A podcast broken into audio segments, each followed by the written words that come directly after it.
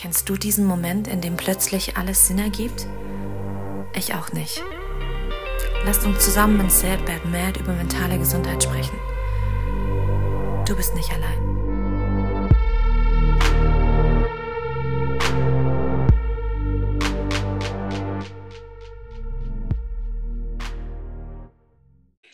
Hallo, meine lieben Zuhörer. Ich begrüße euch heute zu meiner zweiten Podcast-Folge von Sad Bad Mad, der Podcast.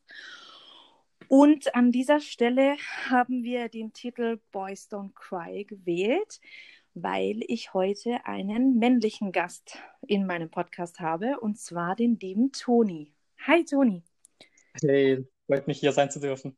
Ja, ich freue mich sehr, dass du dabei bist. Ähm, du bist ja auch Teil meines äh, Fotoprojekts, das genau. ich äh, gemacht habe oder noch sozusagen am Machen bin. Und ähm, ja, also wenn du magst, erzähl doch einfach mal, wieso du dich bereit erklärt hast, bei diesem Fotoprojekt mitzumachen.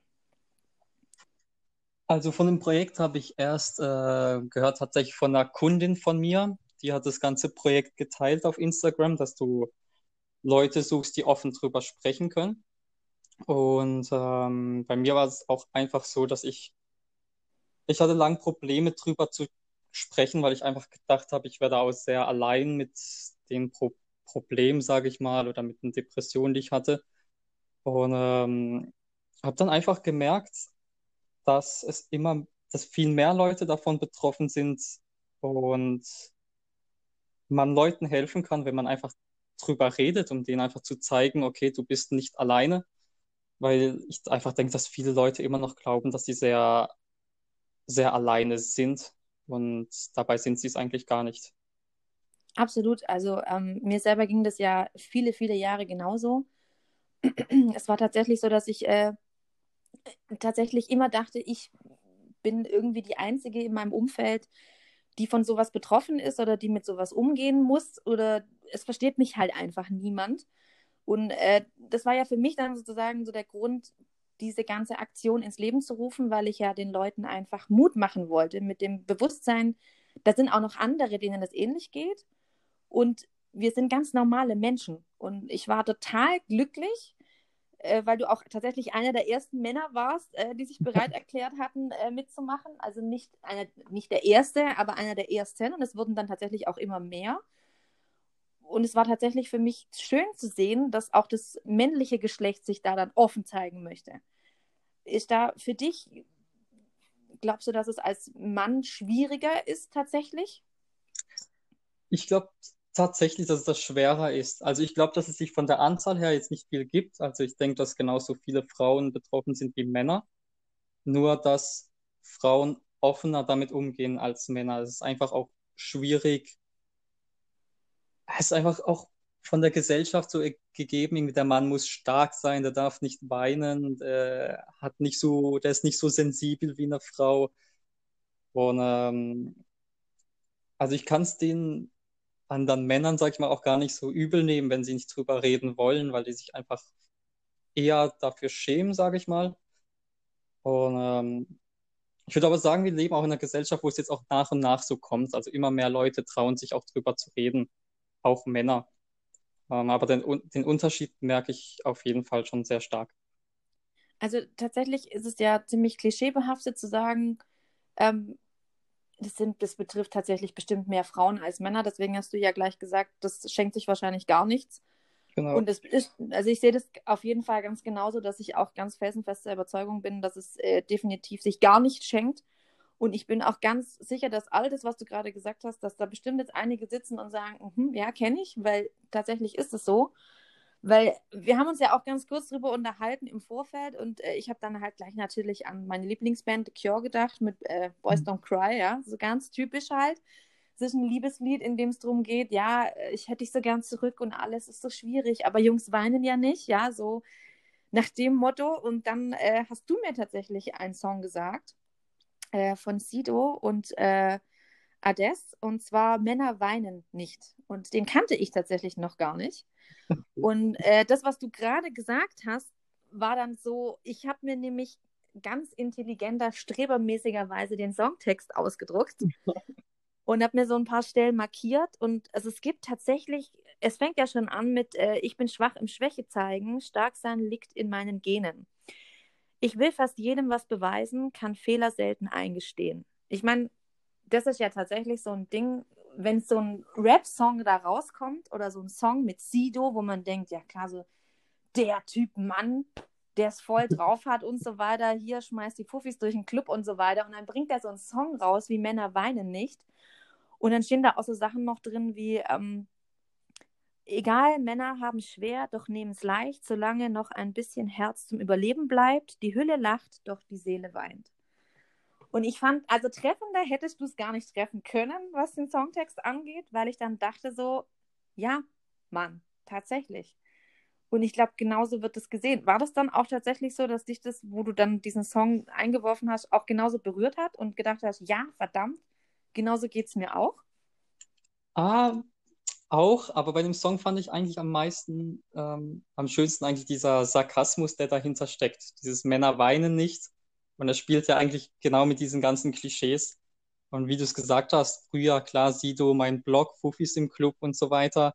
Und jetzt mit so einem Song, obwohl der jetzt auch nicht so neu ist. Man sieht auch einfach, dass auch er sich weiterentwickelt. Ja, auf jeden Fall. Was natürlich auch schön ist, dass jemand wie er dann drüber spricht und ich sag mal auch mit so einem Song Leuten Mut machen kann, okay, drüber zu reden. Das ist jetzt nicht mehr so das Klischee äh, Proto-Rap, Gangster-Rap, sondern auf einmal, okay, krass, auch er weicher Kern spricht solche Themen an. Also es, ich denke, dass er einfach mit dem also sehr viel mit diesem Klischee spielt, nämlich sarkastischen, sag jetzt mal, irgendwie so mit dem Sarkasmus halt. Ja, aber also ich finde ja auch, dass es totaler Quatsch ist, natürlich. Also es ist natürlich total klar, dass, äh, dass es absolut nicht stimmt. Aber ich fand halt diese Thesen, die drinstehen, sehr treffend weil es ja wirklich, glaube ich, für viele Männer tatsächlich der Fall ist, dass sie denken so, hey, ich muss einfach, ich bin der Ernährer, ich bin äh, das starke Geschlecht und so weiter. Und ich glaube, also ich kann von mir selber sprechen, weil ich kann da keine Sexismus-Debatte äh, anfangen, da verliere ich komplett. Ähm, das, das, Problem ist tatsächlich, dass ich einfach denke, dass äh, viele Männer tatsächlich nach wie vor so denken, dass sie einfach der Starke sein müssen und diese Gefühle nicht zulassen dürfen. War das auch so ein Vorurteil, das dir dann äh, gegenüber kam? So nach dem Motto, so wie, jetzt du bist doch ein Kerl, stell dich mal nicht so an, jetzt, was hast du denn jetzt für ein Problem? Also war das für dich dann auch so? Ja, ist, ist schwierig zu sagen. Ich denke, es ist auch, äh, ich hatte eigentlich wenig ein Problem damit. Es war halt, ähm,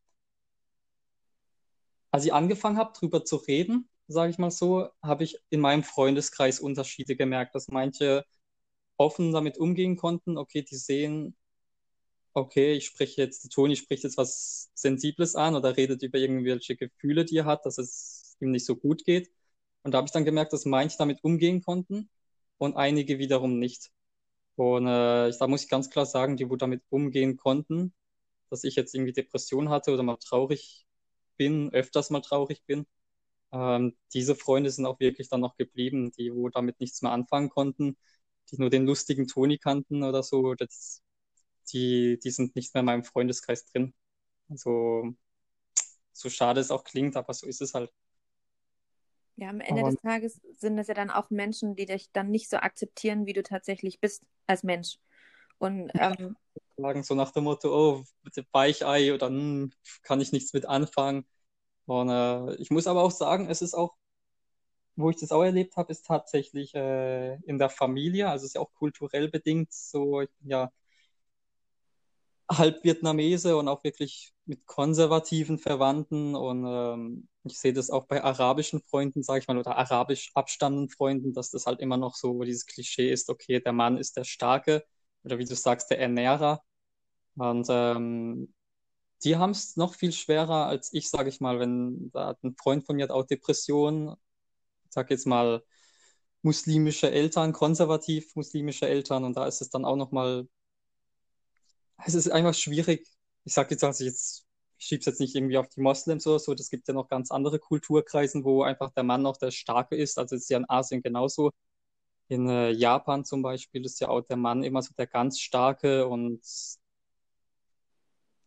also in Asien allgemein habe ich echt gemerkt, dass die Männer sehr sehr wenig Emotionen zeigen, also gerade die ältere Generation. dass das nicht so der Fall ist. Der Vater ist der Starke, zeigt keine Gefühle, keine Emotionen, ist einfach so der Beschützer, sage ich mal. Da wird es sehr schnell noch als Schwäche abgestempelt, wenn man da mal einen Mann weinen sieht. Ja, aber also, wie war das dann für dich in deiner Familie? Also, als du, hast du dann da offen drüber gesprochen oder wie kam es dazu, dass du dich da damit auseinandergesetzt hast? Off offen habe ich nie drüber geredet mit meiner Familie. Okay, okay. Ähm, der Kontakt ging sehr schnell verloren zu einigen, also zu den meisten Angehörigen, einfach weil ich selber gemerkt habe schon, dass da bei vielen Punkten es einfach nicht passt, sage ich mal. So. Also, dass die Meinung einfach so schon grundlegend auseinandergeht und dann wolltest Genau. du nicht noch dieses Thema oben draufsetzen. Okay. Genau, genau, genau, so, Okay. dass ich da schon gleich gemerkt habe, okay, da muss ich es gar nicht erst versuchen, ähm, würden es eh nicht verstehen oder will, will ich auch gar nicht unbedingt, dass die es verstehen, weil ich eh nicht so viel Bezug zu denen habe. Mhm. Ja, also ich glaube, dass es allgemein ein schwieriges Thema ist, völlig egal welcher Herkunft als Mann überhaupt sich selber einzugestehen, okay, ich, ich möchte jetzt Schwäche zulassen. Ich meine, uns geht's, uns Frauen geht es ja nicht anders, es spielt ja gar keine Rolle, aber natürlich ist es einfach eine Tatsache, dass wir äh, andere Hormone haben und so weiter. Und ich bin mir ganz sicher, dass äh, wir manche Dinge nicht nachvollziehen können, die ihr nicht nachvollziehen könnt in der Hinsicht. Und deswegen ist ja auch dieses Klischee so da. Also für mich war das tatsächlich immer so ein, ja, die Mädels sind ja eh so hormongesteuert und sind eh immer am Heulen und sind eh immer traurig und die haben dann einfach nur wieder einen fetten Hormonschub oder ihre Tage. Das hatten wir im letzten Podcast ja schon. Aber wie war das dann für dich? Also als du dann deinen Freunden gesagt hast, okay, pass mal auf, ich habe hier ein Problem. Ähm, weil ich mag mich noch an den Satz erinnern, den du gesagt hast, als äh, wir uns beim Shooting getroffen hatten, ähm, der mir im Kopf geblieben ist bis heute. Und zwar hast du gesagt, es ist unglaublich schwer, find mal eine Männerfreundschaft, in der man weinen darf. Und äh, ich habe auch dann andere Männer darauf angesprochen und es haben mir fast alle, ausschließlich alle durch die Bank zugestimmt und haben gesagt, ja, das ist nicht so einfach, als Mann zu sagen, ey, weil dann kommt ganz schnell so, was ist mit dir los? Und äh, hier mein Kumpel, der Feierkumpel, keine Ahnung. Ich weiß nicht, wie das unter Männern so kumpelmäßig ist, deswegen frage ich das dich. Aber ganz viele haben mir dazu gestimmt und gesagt, ja, das ist, also ich kann dem Toni dann nur recht geben, das haben sie jetzt nicht gesagt, aber also da gebe ich dir jetzt recht. Alle haben da zugestimmt und gesagt, das ist echt nicht so einfach. Ja, ich, da muss ich zugeben, ich habe einen, einen Freund, vor dem ich weinen könnte. Es ist jetzt tatsächlich noch nicht passiert, aber ich wüsste, bei dem könnte ich es. Einfach weil er auch vor mir schon geweint hat. Es ist einfach passiert und ähm, da muss man auch sagen, ähm, das war so ein Moment, wo ich ähm, echt gemerkt habe, okay, wir sind beste Freunde. Fast schon Familie. Das ist, okay, er, er traut sich vor mir zu weinen. Ich würde mich trauen, vor ihm zu weinen, ohne verurteilt zu werden. Und das macht eine Freundschaft also nochmal um einiges stärker. Ich weiß zum Beispiel, ich habe ich hab auch ganz viele Kollegen, wo ich genau weiß, okay, vor denen würde ich jetzt nicht weinen. Einfach weil ich nicht weiß, was für ein, ich sag jetzt mal, was für eine Antwort oder was für eine Reaktion drauf kommen würde. Und ähm, auch vielleicht dieses Vertrauen nicht so da ist, sage ich mal. Also wirklich nicht dieses hundertprozentige Vertrauen, okay, ich kann vor dem jetzt weinen, mein Herz ausschütten, der wird mich jetzt nicht verurteilen, der wird es akzeptieren, der ist für mich da. Aber Ohne was wäre denn. Aber was wäre denn so ein Vorurteil, mit dem du dich sozusagen schon konfrontiert siehst, wenn du jetzt sagst, okay, das ist jetzt jemand, vor dem würde ich jetzt nicht anfangen zu weinen, wenn es mir wirklich scheiße geht. Also nur, weil ich kann es nicht so ganz greifen, welches, weil ich, ich als Frau, wenn ich heulen muss, dann weine ich. Also tatsächlich, da kann ich Mhm. tatsächlich sogar mitten auf der Straße im Supermarkt weinen. Also ich bin da sehr nah am Wasser gebaut, ich bin sehr empathisch und emotional.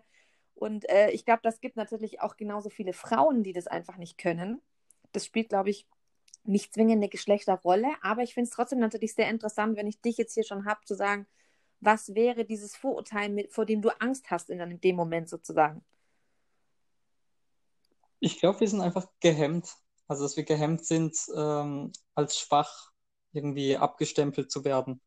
So dieses, okay, ich möchte jetzt nicht dargestellt werden, dass ich jetzt schwach bin oder dass man auf einmal, oh, der hat jetzt vor mir geweint, kann das jetzt öfters passieren, wird das öfters passieren, wie werde ich damit umgehen? Dass man einfach, ich will auch niemanden irgendwie jetzt von Kopf stoßen oder so, dass irgendwie das Gefühl hat, man muss sich ganz Zeit um mich kümmern. Das möchte okay. ich da irgendwie auch nicht. Ich weiß nicht, ob ich da zu stolz für bin oder ich einfach nicht will, dass man mich auf einmal komplett anders sieht, als man mich bisher gesehen hat. Können viele Sachen sein. Bin ich auch noch im finden. ich finde es aber tatsächlich ganz spannend. Also klar, natürlich muss ich noch mal kurz anmerken, wir reden natürlich für alle. Wir reden jetzt auch nicht äh, in diesem Podcast über alle Männer natürlich, das ist absolut ja, klar, klar, aber ja, ich finde ganz spannend, was du gesagt hast, so, dass sie mich anders sehen als vorher.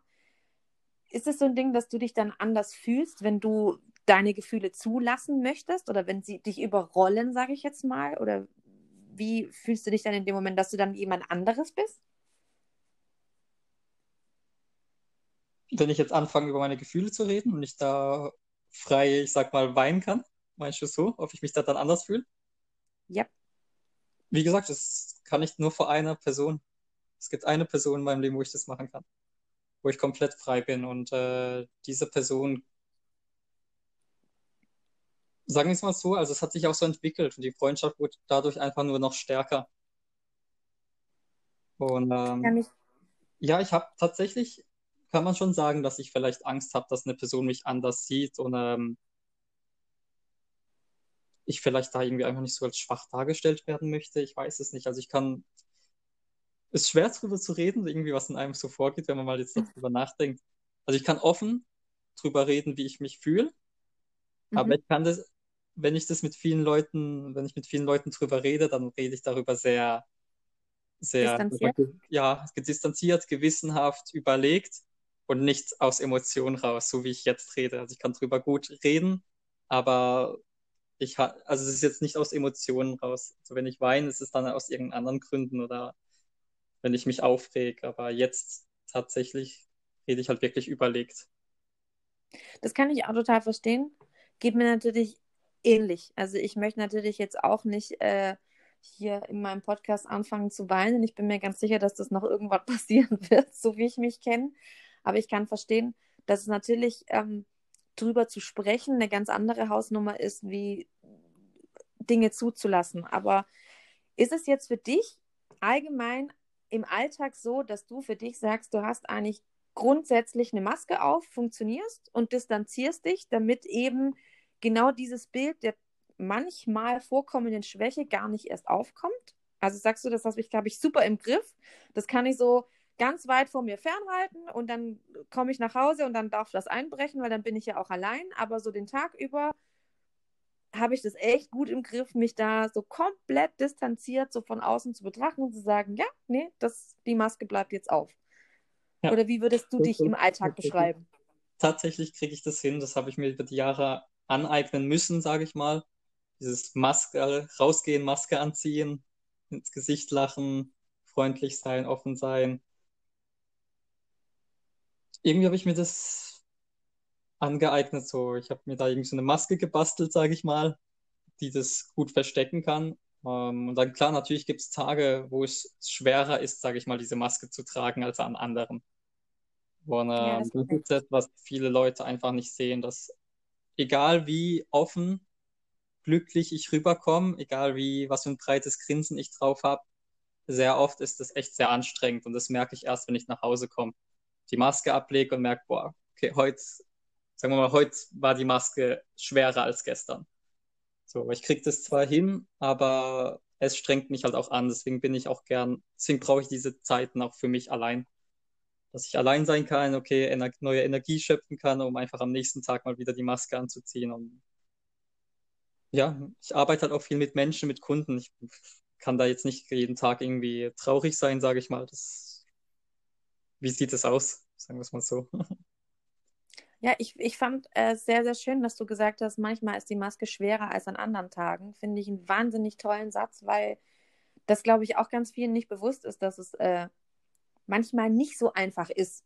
Weil man denkt ja dann immer so, ja, das hat der jetzt drauf. Das ist jetzt so ein, so ein Schauspielerding, die kann echt gut äh, sich verstecken, weil klar versteckt mal jeder seine schlechte Laune. Ich drücke ja auch nicht jedem meine Empfindungen dauernd auf, aber ich weiß absolut und ich bin mir ganz sicher, dass da auch wieder einige da sitzen werden und sagen, ja, okay, das, das war genau aus meinem Kopf rausgerissen, weil so war es gerade für mich nämlich, als du das gesagt hast, weil ich kenne dieses Erschöpftsein auch, dass du dann nach Hause kommst, du bist fix und fertig, du weißt gar nicht von was, weil es eigentlich keinen bestimmten Grund gibt, aber es war einfach heute so verdammt fucking schwer, allen was vorzumachen und nicht einfach mal kurz zehn Minuten für mich zu haben, um mal kurz mich selber zu spüren, kurz alles rauszulassen, weil einfach der Tag es nicht zugelassen hat. Und ich kann das total nachvollziehen, weil genau das kenne ich tatsächlich auch sehr, sehr gut. Es geht ja, es geht ja auch nicht nur um dieses Verstecken, es ist ja auch so, man will ja auch nicht jedem zeigen, wie es in einem ja, Absolut. Es geht ja auch absolut. nicht jedem was an. Und, ähm, es gibt ja auch so, es gibt ja auch Menschen, die, die meinen es auch nicht böse. Ich kenne viele Menschen, die unter Depressionen leiden, die dann nur über ihre Depression reden, also wirklich ganz Zeit nur jammern und jammern. Und ähm, man kann sich jetzt drüber austauschen, wie wir es tun. Man kann drüber reden, man kann versuchen, sich gegenseitig aufzubauen, Tipps zu geben. Aber es gibt ja auch Menschen, die wirklich ganze Zeit nur mir geht's schlecht, mir geht's schlecht, mir geht's schlecht und ganze Zeit nur jammern. Und ähm, so möchte ich zum Beispiel nicht sein. Ich weiß, ich kann jammern von meinen Freunden, also von meinen sehr engen Freunden, da weiß ich, okay, da darf ich. Aber die kennen mich jetzt auch nicht nur so, dass ich nur ganze Zeit jammer, sage ich mal. Und äh, ich möchte einfach nicht, also ich möchte nicht, dass jeder Mensch so nah, also so viel Privates von mir einfach weiß. Also nicht jeder Mensch schenke ich so dieses Privileg, okay, du darfst mich jetzt 100% kennenlernen, sondern bis hierhin, dann, dann ist gut. Es geht ja einfach nicht jedem was an. Und es gibt ja auch viele Leute, die wollen das vielleicht auch gar nicht hören. Also ich meine, wenn mir, wenn mir, jetzt jemand einfach aufdrückt, okay, der wollte sich gestern umbringen, den ich gar nicht kannte, dann wäre mir das auch irgendwie ein bisschen zu viel.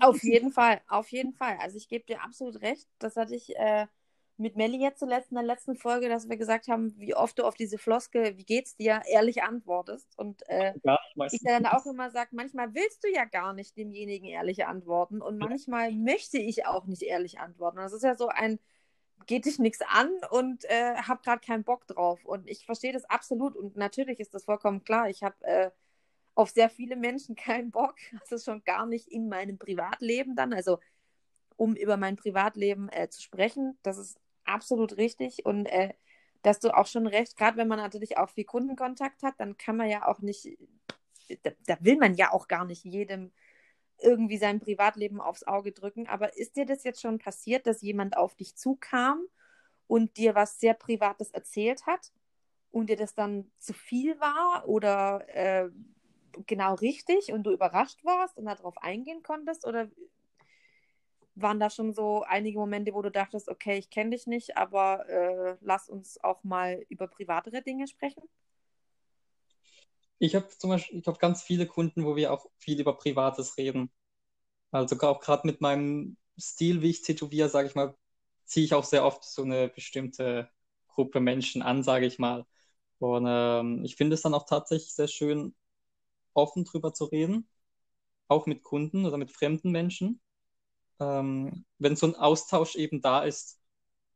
Also nicht wie, wie ich es gesagt habe, wenn jemand nur ganz Zeit über ihre ihre oder seine Probleme redet, sondern wirklich so ein Austausch stattfindet.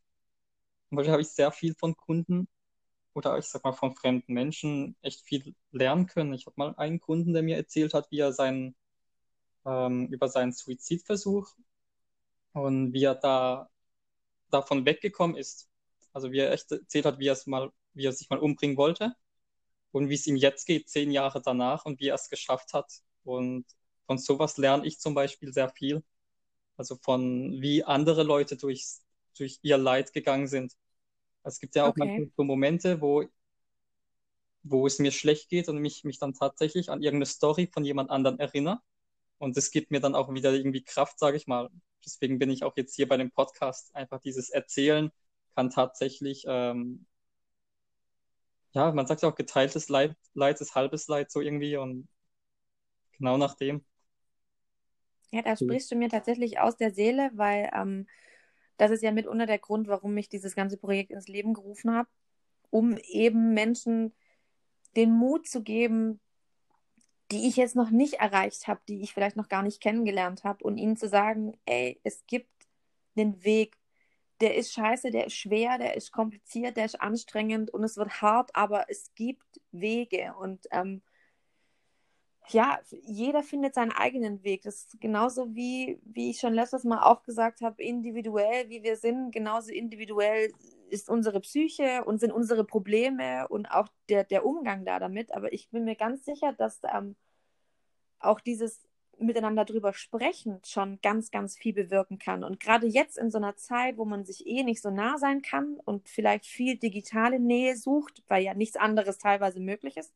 Man kann sich ja nicht sehen und das ist ja nicht nur jetzt was ganz Neues, dass man sich so gar nicht nah sein kann, sondern ich finde auch, vielleicht schafft man so dann wieder so ein bisschen emotionale Nähe zu anderen Leuten und kann ihnen dann einfach in dem Moment das Gefühl geben, so ein Stückchen Weisheit mit auf den Weg geben, genau. dass sie sich nicht so alleine fühlen. Und ähm, wenn ich mich richtig erinnere, hast du auch gesagt, du äh, hattest noch kurz überlegt, ob du beim Podcast mitmachen möchtest oder nicht. Warst dir ja, anfangs ja. nicht so ganz sicher. Und dann hast du gemeint, es gab äh, eine Person, wo du gesagt hast, nee, jetzt äh, hat das hat mir den Mut gegeben, es dann doch äh, zu machen, heute hier zu Gast zu sein. Wie war denn diese Geschichte, wenn du sie uns kurz erzählen möchtest? Also ich habe so, nennen wir es mal Brief, Brieffreundin, eine digitale Brieffreundin. Eine digitale Brieffreundin, genau.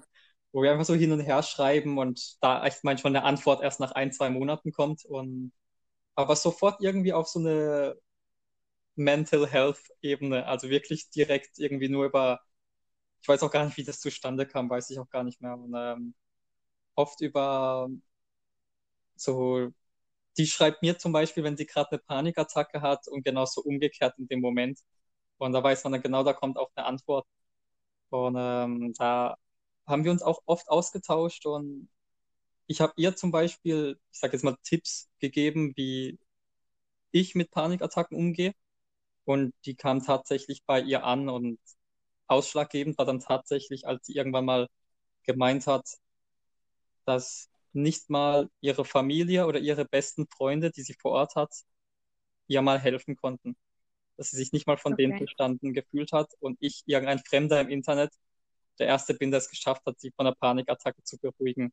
Und das war so dieser Moment, wo ich gedacht habe, okay, krass, die kennt mich eigentlich gar nicht und sagt mir, ich bin die einzige Person, wo sie sich jetzt gerade verstanden fühlt und ich es geschafft habe, sie zu beruhigen in diesem Moment der Panik. Und das fand ich eigentlich tatsächlich sehr krass, irgendwie, irgendwie auch sehr traurig, dass sie da vor Ort niemanden hat, aber irgendwie trotzdem schön, dass ich es dann sein konnte, der ihr helfen konnte. So ein Stück Absolut. weit. So ein Stück weit wenigstens. Und äh, genauso auch umgekehrt. Die hat auch von ihrem Leben mir Sachen erzählt, die mir auch wieder helfen in manchen Situationen. Und deswegen bin ich auch hier bei dem Podcast, weil ich glaube, dass irgendwie, auch wenn es jetzt nur eine Person ist, die ich erreiche oder mit diesem, die wir mit diesem Gespräch erreichen, die wir helfen können, ist es eigentlich schon wert das sehe ich ganz genauso. Also für mich ist es auch so, egal wer da was draus zieht oder, oder auch nicht, oder, oder ja, sich zumindest dann damit irgendwie kurz mit sich selber auseinandersetzen kann und sich in ein paar Sachen wiedererkennt, das ist für mich tatsächlich das größte Geschenk, wenigstens einen kurzen Moment für zwei Sekunden oder 20 Minuten irgendwas besser machen zu können oder angenehmer oder irgendwie, dass derjenige sich verstanden fühlt. Und ich kann das total nachvollziehen, weil ich glaube, manchmal ist vielleicht diese Distanz dann auch vielleicht genau das Richtige, was manche Menschen brauchen. Weil eben, wie gesagt, vor Ort ist es ja nicht nur, dass man sich unverstanden fühlt, sondern ich denke ja auch immer, ich glaube auch als Angehöriger ist es auch ganz, ganz schwierig, da damit umzugehen und das Richtige zu sagen. Und ich bin mir ganz sicher, manchmal erreicht dann jemand, der einem gar nicht nah ist, weil das nicht sein kann, weil er jemand total Fremdes ist, vielleicht einen viel mehr und intensiver, weil er einen aber auch einfach versteht. Also ich habe gemerkt, mit all den Menschen, mit denen ich mich jetzt getroffen habe, ähm, die bei dem Projekt mitgemacht haben, ähm, es ist so wunderschön, was für ein Connect da sofort da ist. Also wir saßen ja auch da, du warst, ich weiß nicht, wie lange du bei uns warst, aber wir haben uns ja stundenlang unterhalten. es war super schön und angenehm und wir hätten Stunden weiterreden können und uns wären die Themen irgendwie nicht ausgegangen, weil ich finde, man hat dann so einen sofortigen Austausch und man unterhält sich einfach gleich angeregt und hat sofort irgendeine so Ebene, auf der man sich ein bisschen austauschen kann, ohne gleich zu intim zu werden, sodass es dann zu viel wird direkt. Ich glaube, dieser Austausch ist auch einfach so schnell da, weil man eben, oder dieser Redefluss ist auf einmal einfach so da, weil man eben nicht jeden Tag drüber redet. Man hat nicht jeden Tag Menschen, wo man sich darüber unterhalten kann, die von beiden Seiten, sage ich mal, offen reden. Es gibt ja auch oft ja. Leute, die ja komplett zumachen und der andere redet nur.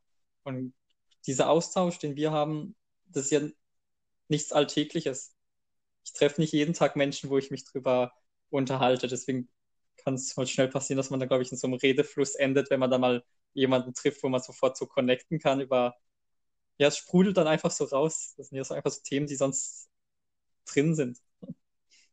Ich finde es wunderschön, muss ich ganz ehrlich sagen, weil für mich ist das so ein, ja, wie du sagst, so, so, so ein bisschen so, man, man öffnet so dieses Ventil und dann ist es offen und genau, dann darf genau. endlich mal rauskommen, was man die ganze Zeit so zulässt. Und ähm, ja, du hast, du hast auch einen ganz tollen Satz gesagt und zwar, äh, du hast manche Türen nämlich ganz erfolgreich zugemacht und du möchtest auch, dass sie zu bleiben. Ähm, du hast das jetzt auf was ganz Spezielles bezogen und zwar auf äh, für dich das Thema, dass du keine Therapie machen möchtest, war es, glaube ich. Bin ich da noch richtig? Ja, oder? Nee, das war nicht, das, das, hört sich ein bisschen zu extrem an, aber. Ja, also, ja, ja, also das, du, ja, dann ich lasse dich reden, bevor ich was Falsches sage. Also ich hatte, ich hatte tatsächlich, ich hatte ein paar Psychologenbesuche gehabt in meinem Leben, unterschiedliche und ähm, die auch wirklich sehr unterschiedlich waren. Auch, ich sage jetzt mal, Diagnosen waren unterschiedlich, die Ansätze waren unterschiedlich und ähm, oft hat es mich tatsächlich nur so getriggert, dass irgendwelche, ich sage jetzt mal, Türen eben, die ich erfolgreich zugemacht habe, irgendwie wieder aufgemacht worden sind. Und ich kann es ja verstehen, wenn man irgendwie drüber reden muss. Aber es gibt auch paar Sachen, also ich bin der Meinung, man muss nicht über alles reden. Es gibt paar Sachen, okay, man hat die, man hat die Tür verschlossen, man hat verarbeitet. Das ist, glaube ich, das wichtige Wort, dass man es verarbeitet hat und dann ist gut. Und ich glaube, dass, ähm, ich glaube, viele Psychologen oder Therapien wollen eigentlich nur helfen, eine nicht geschlossene Tür mitzuschließen. Aber äh, ich glaube, das Gefährliche ist, wenn man selber versucht, selber schon das hingekriegt hat, das zu schließen, dass die es vielleicht wieder aufmachen. Und ich glaube, genauso mit Thema Drogen, da bin ich ja auch gar nicht, gar nicht drin. Also da gab es ja öfters Möglichkeiten, irgendwie mit so, gerade ich sag mal, auf künstlerischer Ebene Ayahuasca oder so zu nehmen. Das machen ja ganz viele, um irgendwie Ursprung zu erfahren. Und auch da hätte ich, glaube ich, einfach viel zu viel Angst, irgendwie, dass irgendwas aufgemacht wird, wo erfolgreich zu ist. Oder vielleicht wird irgendwas aufgemacht, wo man gar nicht weiß, dass es zu ist, zu sein sollte. Und, Oder äh, dass es da ist. Ja, genau, dass es da ist. Genau, davor habe ich einfach viel zu viel Angst. Und ähm, da gibt es viele Sachen in meinem Leben, wo ich echt erfolgreich geschafft habe, ähm, es einfach zu schließen und ähm, da gibt es auch Psychologen, die geholfen haben, aber mhm. ich glaube auch Psychologen, die irgendwelche Türen wieder aufgemacht haben. Und aber ich finde es mega wichtig, was du gerade sagst, denn ich bin mir ganz, ganz sicher, also man muss ja einfach mal kurz klar sagen, Therapeuten, Psychiater, Psychologen und so weiter sind ja, ich sag mal, der überwiegende Teil, zumindest ist das meine Erfahrung und meine Meinung, Menschen, die das jetzt nicht selber betrifft. Ja. Bedeutet, die haben ja zum größten Teil sehr wahrscheinlich nicht diese Erfahrungen, die wir selber haben. Und äh, für mich war das dann tatsächlich auch so ein Ding, wo ich gesagt habe, äh, in meiner, in meinem Klinikaufenthalt damals war das wirklich so, ich möchte darüber gar nicht sprechen.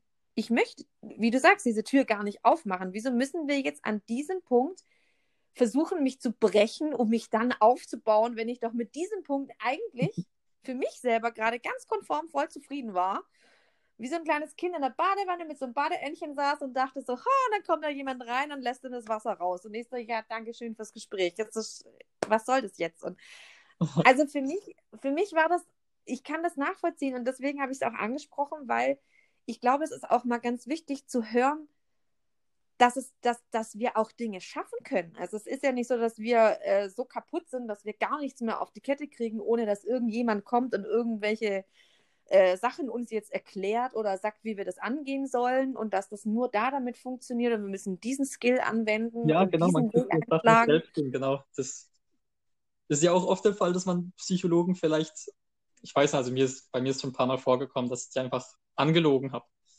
Dass ich einfach nicht Ja, das Gefühl man- ich will denen gar nicht die Wahrheit sagen, weil irgendwie geht denen nichts an. Auch wenn die mir helfen, irgendwie hatte ich nicht das Gefühl, ich hatte nicht diesen Draht, also zu manchen Leuten hatte ich gar nicht diesen Draht, okay, jetzt möchte ich über meine Gefühle reden, weil ich sehe vor mir einfach so einen empathielosen Menschen.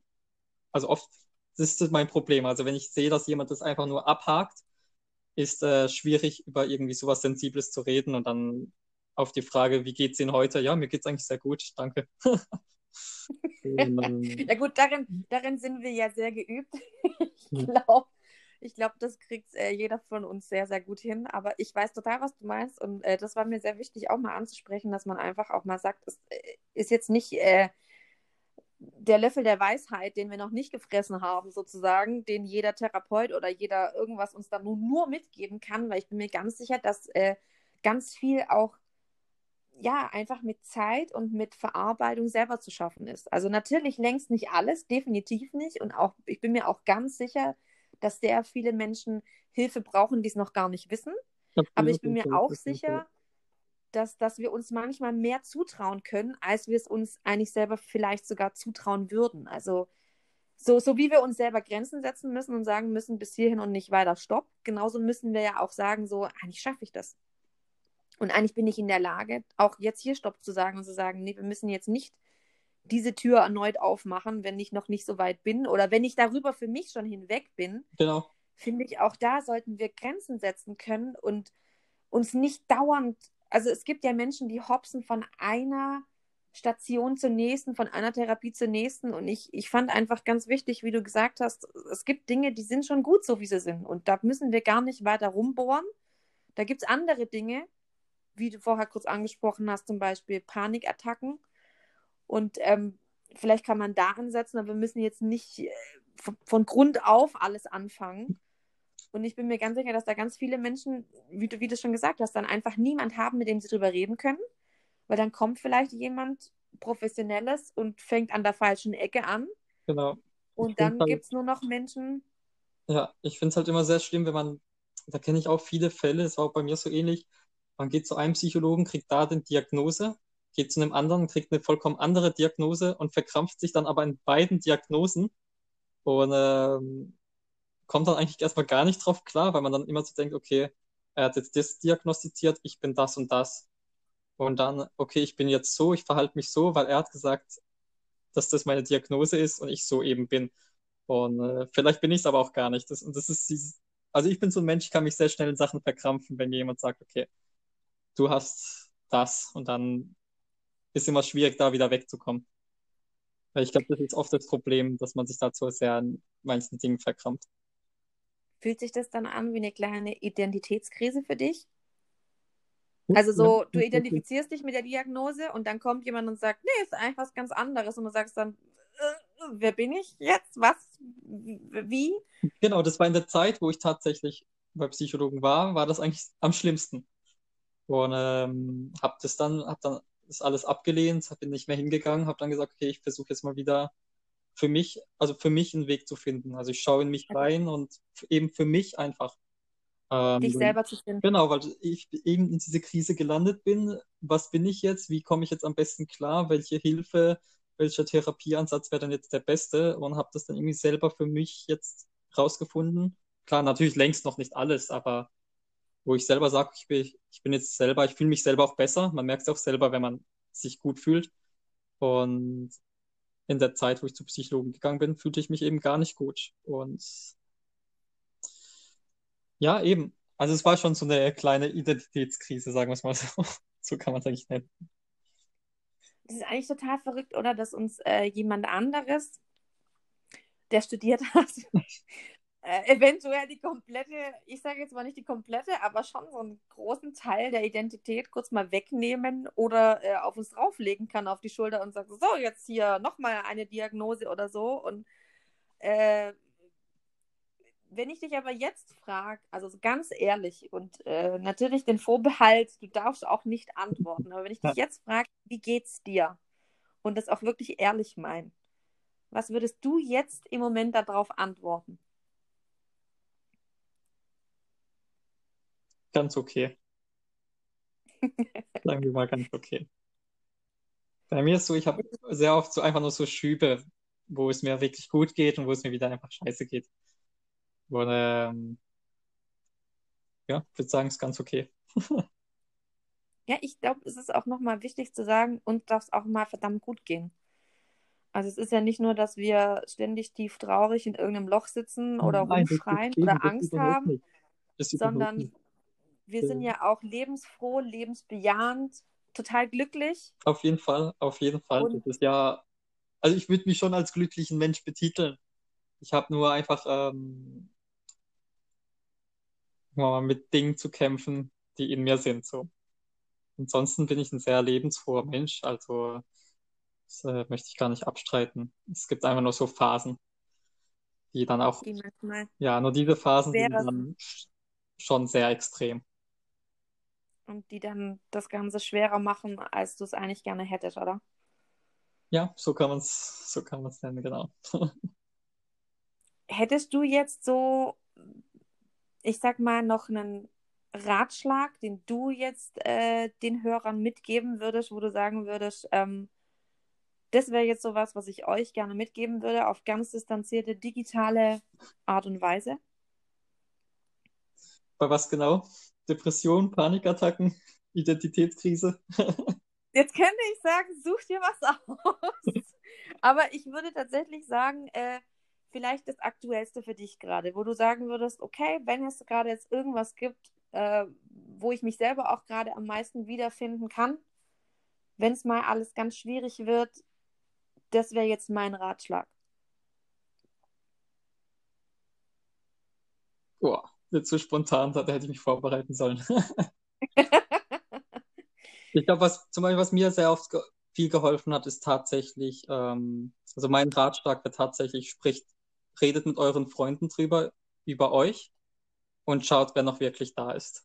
Und an diese Leute, auf die, auf die es Verlass. Und mit denen könnt ihr weiterreden. Das ist etwas, wo mir viel geholfen hat.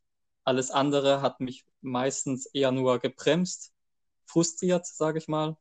Also wenn man, es gibt nichts Schlimmeres, als wenn man Hilfe bei einem Freund sucht und äh, man merkt, es kommt gar nicht an, der versteht einen gar nicht. Und ich finde, dieser, die, so ein Rückschlag finde ich viel schlimmer, als wenn man einfach lieber sagt, okay, ich habe einfach weniger Freunde, dafür aber Leute, wo ich mich frei fühle. Also einfach ähm, offen und ehrlich umgehen und dann aber halt auch einfach riskieren, genau. also gegen Risiko, eine Wand zu laufen. Genau, dieses Risiko muss man leider eingehen. Es, ist, es wird immer erst schlimmer und dann wird es besser. Das ist absolut richtig und das ist eigentlich ein wahnsinnig wunderschönes Schlusswort, muss ich ganz ehrlich sagen. Weil das ist tatsächlich wahr. Und da gebe ich dir absolut recht. Und ich bin mir ganz sicher, dass äh, ganz viele ja den Weg noch gehen müssen, dann auch die Grenze für sich selber zu setzen und zu sagen, okay, bis hierhin und nicht weiter. Und dann geht es mir dann auch besser. Nachdem ich aber halt erstmal den Schritt zurück gemacht habe. Es ist ein sehr, sehr mutiger Schritt, den man gehen muss. Dass man, okay, mir geht's jetzt scheiße, dass man auch wirklich mal überlegt, warum und wirklich mal in sich gräbt, sage ich mal. Und natürlich wird es dann schlimmer, Sachen kommen hoch, die man vielleicht gar nicht, mit denen man sich gar nicht beschäftigen will. Aber wenn man da durch ist, wird es um einiges besser und das, das kann ich versprechen. So ist es auf jeden Fall. Dem kann ich nur zustimmen. Also, so ging es mir auch. Und ähm, an dieser Stelle bedanke ich mich auf jeden Fall ganz, ganz herzlich bei dir, Toni. Es war ein ganz, ganz tolles Gespräch. Danke dir, dass äh, du mitgemacht hast, dass du mhm. so offen warst und auch deine Gedanken mit uns geteilt hast. Und ähm, ich hoffe, wir hören und sehen uns bald wieder. Ich freue mich Fall. auf jeden, auf jeden Fall, Fall, wieder von dir zu hören und dich zu sehen. Und ähm, kann allen Hörern an dieser Stelle nur mitgeben, ähm, wir sind nicht alleine. Wir kriegen das alles hin. Und ich bin mir ganz sicher, dieser sehr anstrengende und dunkle Monat November wird vorbeigehen. Und er wird auf jeden Fall trotz des Forschings nicht unbedingt besser, weil heute am 11.11. .11., äh, sind ja die Narren losgesprungen. Das sind ja wir auch, Narren, manches Mal. Ähm, ich wünsche euch einen wunderschönen Abend an dieser Stelle noch und ich hoffe, ihr kommt gut nach Hause, falls ihr im Auto unterwegs seid. Ansonsten hört beim nächsten Mal wieder rein. Ich freue mich, wenn ihr wieder dabei seid. Und Toni, möchtest du dich auch noch verabschieden? ja, auf jeden Fall. Wir sehen uns alle wieder. ja, perfekt. Das machen wir. Dann bis dahin, macht's gut und bis bald.